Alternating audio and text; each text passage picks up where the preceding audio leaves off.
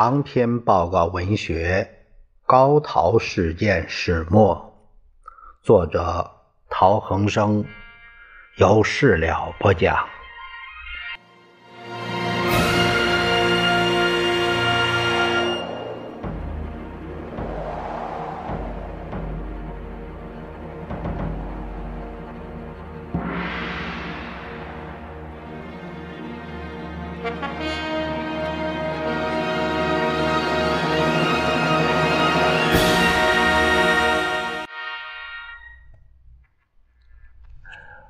我们来看第七章第四节，关于这个呃条约这些要纲啊，这些呃密约，他们的比较文件，呃，这下半部分。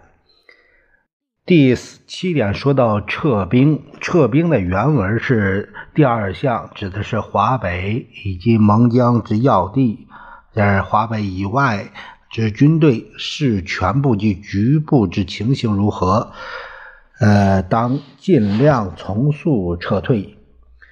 但现驻华北及长江下游之军队，当继续驻屯至治安确立时为止。这是日之新关系调整要纲的附件第二至第四。新条文是这样说的：日本在和平恢复后，开始撤退约定地域以外的军队，并于治安确立两年内撤完。在此期间，需确立治安。这个就是恢复崇光堂协议，就是两年撤兵完毕这个承诺，并规定于治安确立两年内撤完。但是实诚方面，崇光堂协议说，在日华两国恢复和平之后，立即开始撤军。但随着中国治安的恢复，将在两年内完成撤兵。此处说的是和平恢复后开始撤退，立即开始撤退改为了开始撤退，失去了实时之主动性。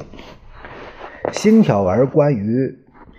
必须共同维持治安期间的驻兵地域及其他，需在日华协议上规定之。新闻是说，关于因共同维持治安、舰船部队的驻扎、停泊地域和其他，需在日华协议规定之。这个治安驻兵之地区及期限。留在日后之日华协议中规定，啊，这是有一个这样的补充。但是日本在平时需尊重其行政主权和管理权，这个增加尊重中国行政权和管理权这条文啊。第八说到赔偿，原条文是中央政府赔偿事变以来日本臣民在华所受权利利益之损失。新条文说，中国需补偿自事变已发生以来，日本在中国的侨民所蒙受的权利利益的损失。改臣民为侨民，权利与利益损失啊无变动。关于军队方面，原条文是中国在日本军驻屯区域内之警察与军队所武装团体之配置。军事设置、暂时及治安国防上必要之最少程度为限。日本对中国军队警察之建设，由顾问教官派遣武器之供给。新条文是日本为了建设中国军队及警察部队，根据日华协议供给武器，但不妨碍中国自治和向第三国购买。中国对于在日本军驻扎地区和军队警察部队，呃，这个武装团体的配置和军事设施要互相协调，慎重注意。这里就是应该注意的，就是它标注上取消武器装备之限制，中国可自制和向第三国购买武器。第十说到顾问。顾问的原条文是日本派遣所要之顾问，呃，与中央政府以协力新建设，特别在强度结合地带和其他特殊特定地域之所要机关配置顾问职员。新条文是中国根据另项规定关于日华合作事项，需聘请日本顾问及雇员。新条文说，中央政府不聘请政治顾问。新条文这个还说，顾问不参与一般行政。这个有一个就是注明说，日本派遣改为了中国聘用。日本顾问及职员之聘用问题另项规定，但不聘政治顾问。顾问不参与行政。再一个第十一项说到上海、厦门以及海南岛，原条文是日之协力建设新上海，新条文这样说：关于新上海的建设，日本根据与中国的协议，给予必要的援助与合作。这里也就是说，由主动的协力建设改为较消极的给予必要的援助与合作。原条文汪方承认厦门为特别行政区域之事实。新条文是中央政府设厦门特别市，呃，由汪方承认事实改为中央政府设立。原条文华南特定岛屿中，在海南岛设置中央政府直辖直局地的行政组织。新条文，中央政府及海南岛附近各岛屿划为一省，嗯，由行政组织改为省。这是各项啊，地区范围，这一个国家的事务有很多呀，啊，这个所以呢，所所有的事所相关的事项非常多。地区范围除。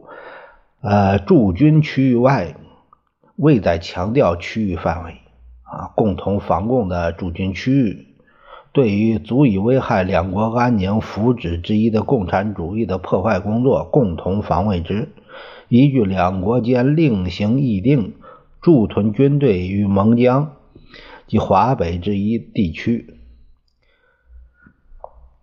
此处这个加依据两国间另行议定啊，这个就很具有弹性，在必须维持呃共通治安这个期内，日本国军队之驻屯地域等事项，两国间另行啊议定之。这个都加了一个两国间另行议定之这个字句。中华民国政府允许日本国基于历来之惯例，即为确保两国共通利益，在所要期间内，依据两国间另行议定，呃，得驻留其舰船部队于中华民国领域内之特定地区。啊，这个条也有啊，依据两国间另行议定，日本国应将必要的舰船部队驻扎于长江沿岸特定地点、华南沿岸的特定呃岛屿以及有关地点。日本的军舰船只在中华民国区域内的海湾水域自由出入、停泊。两国约定在华南。沿海特定岛屿以及有关地点进行紧密的军事协力。这个对驻扎于中华民国区内的日本军队所在地区和有关铁路、航空、通讯、主要港湾、水路等等，按照两国间另外的协议，需答应日本国有关军事上必要事项的要求，但在平时，日本国应尊重中华民国行政权和管理权。啊，这个也加上了按照两国间另行协议啊，另外的协议。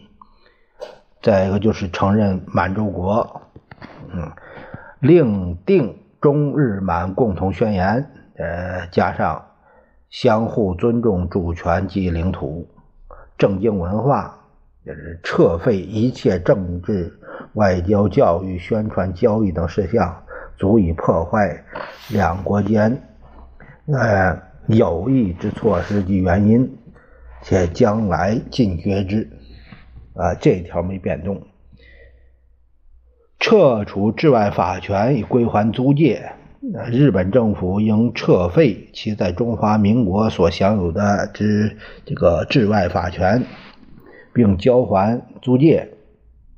而中华民国政府应开放其领域，使日本国臣民得以居住营业。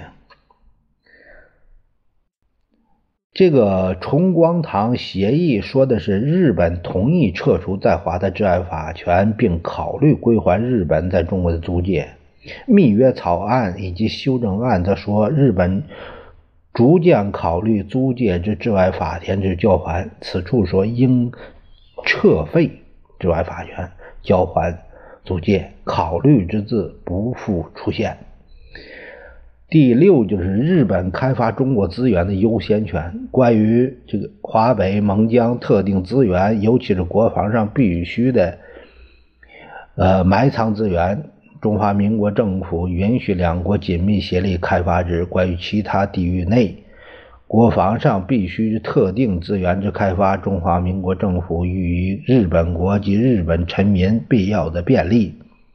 关于前项资源之利用，考虑中华民国之需要，中华民国政府积极的予以国民、日本国及日本臣民充分之便利。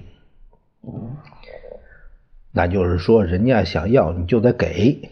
两国这这开发厦门、海南岛附属岛屿特定资源，中华民国政府以及日本国及臣民提供充分的便利，特别有满足日本国的国防要求。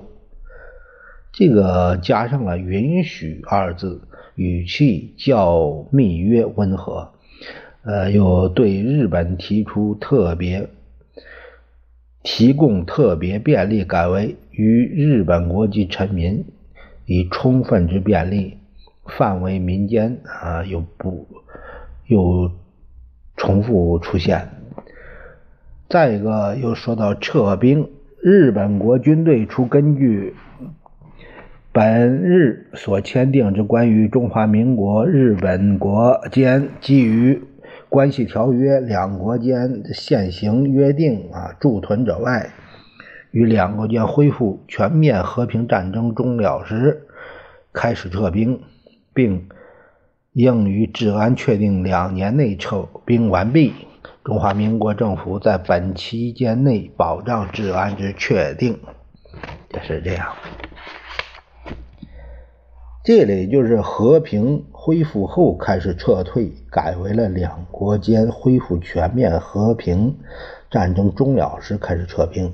后者定义更加严格，就是在此期间，在此期间需确立治安，改为了中华民国政府在本期间内保持治安之确立，改为治安确立。日本驻军于撤退期间将完全不负责治安之保持，增加了治安确立的难度。呃，关于赔偿，呃，中华民国政府应赔偿日本国民臣民自事变以来在中华民国因事变所受权利之损害。需补偿改为了应补偿，臣民来取代侨民，明显不承认中国为日本之外国。军队啊，不再限制中国军队以及日本建设中国警察及军队。关于顾问方面，中华民国政府按照与日本政府间。另外的协议规定，关于中日协力事项，需招聘日本人任技术、呃和军事顾问，并任用日本人为职员。上述顾问的职权和工作细则，按照全国间另外的协议，就中华民国政府规定之。上述职员的职务，根据中华民国法令规定之。这个属于是秘密交换公文甲第五条。这个密约草案及修正案均硬性规定中国聘请日本顾问及职员。此处规定顾问为技术顾问及军事顾问，顾问及职员之权限，还有工作细则、任务由中方规定。呃，第十一款是上海、厦门及海南岛方面，这个是共通，嗯，建设新上海这个。这个条是秘密交换公文甲第三条，这个没有变动。中日调整国交条约中，虽然包含了一些语句上的修改和增进，但那不过是表面文章而已，实质意义并没有。这些枝节文字，呃，或能满足汪方一点成就感，以自慰，啊。并不能掩饰整个条约是个不平等的事实。陈公博就在八年来的回忆中，他写道：“在中日基本条约协定以前和在签订以后，我一直都反对。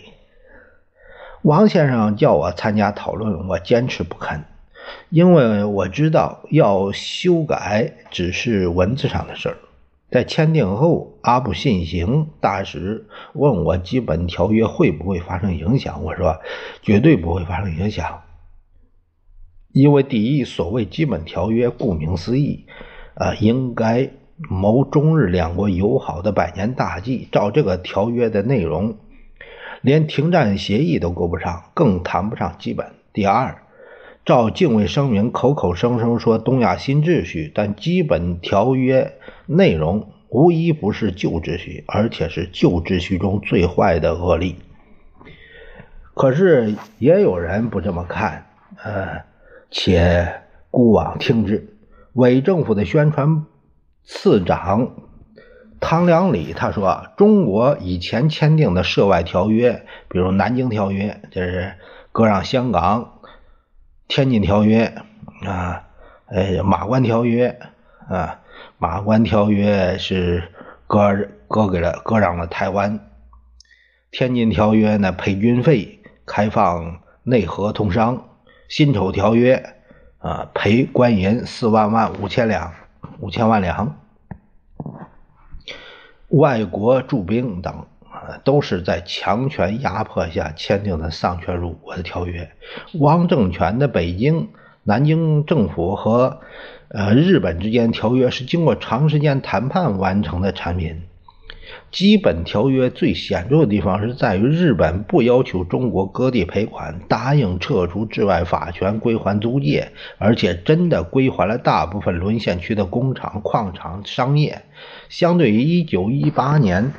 第一次世界大战结束，德国必须负担协约国驻扎军队的全部费用。相对八国联军清廷战败赔款以外，还要允许联联军，特别是日军无限期驻扎华北。基本条约都包括日本自费驻军、非占领的共同防卫、期限撤兵等等条款，应该不能算是不平等条约。这些似是而非的论调，无非是为自己的丧丧辱行为强加本事而已。这个就是说啊，他没有看到一点，他就是把这个小节看的细，其实把国都卖了，国都是人家的了，你还还在里面数钱，你给谁数钱呢？啊，就是这个问题。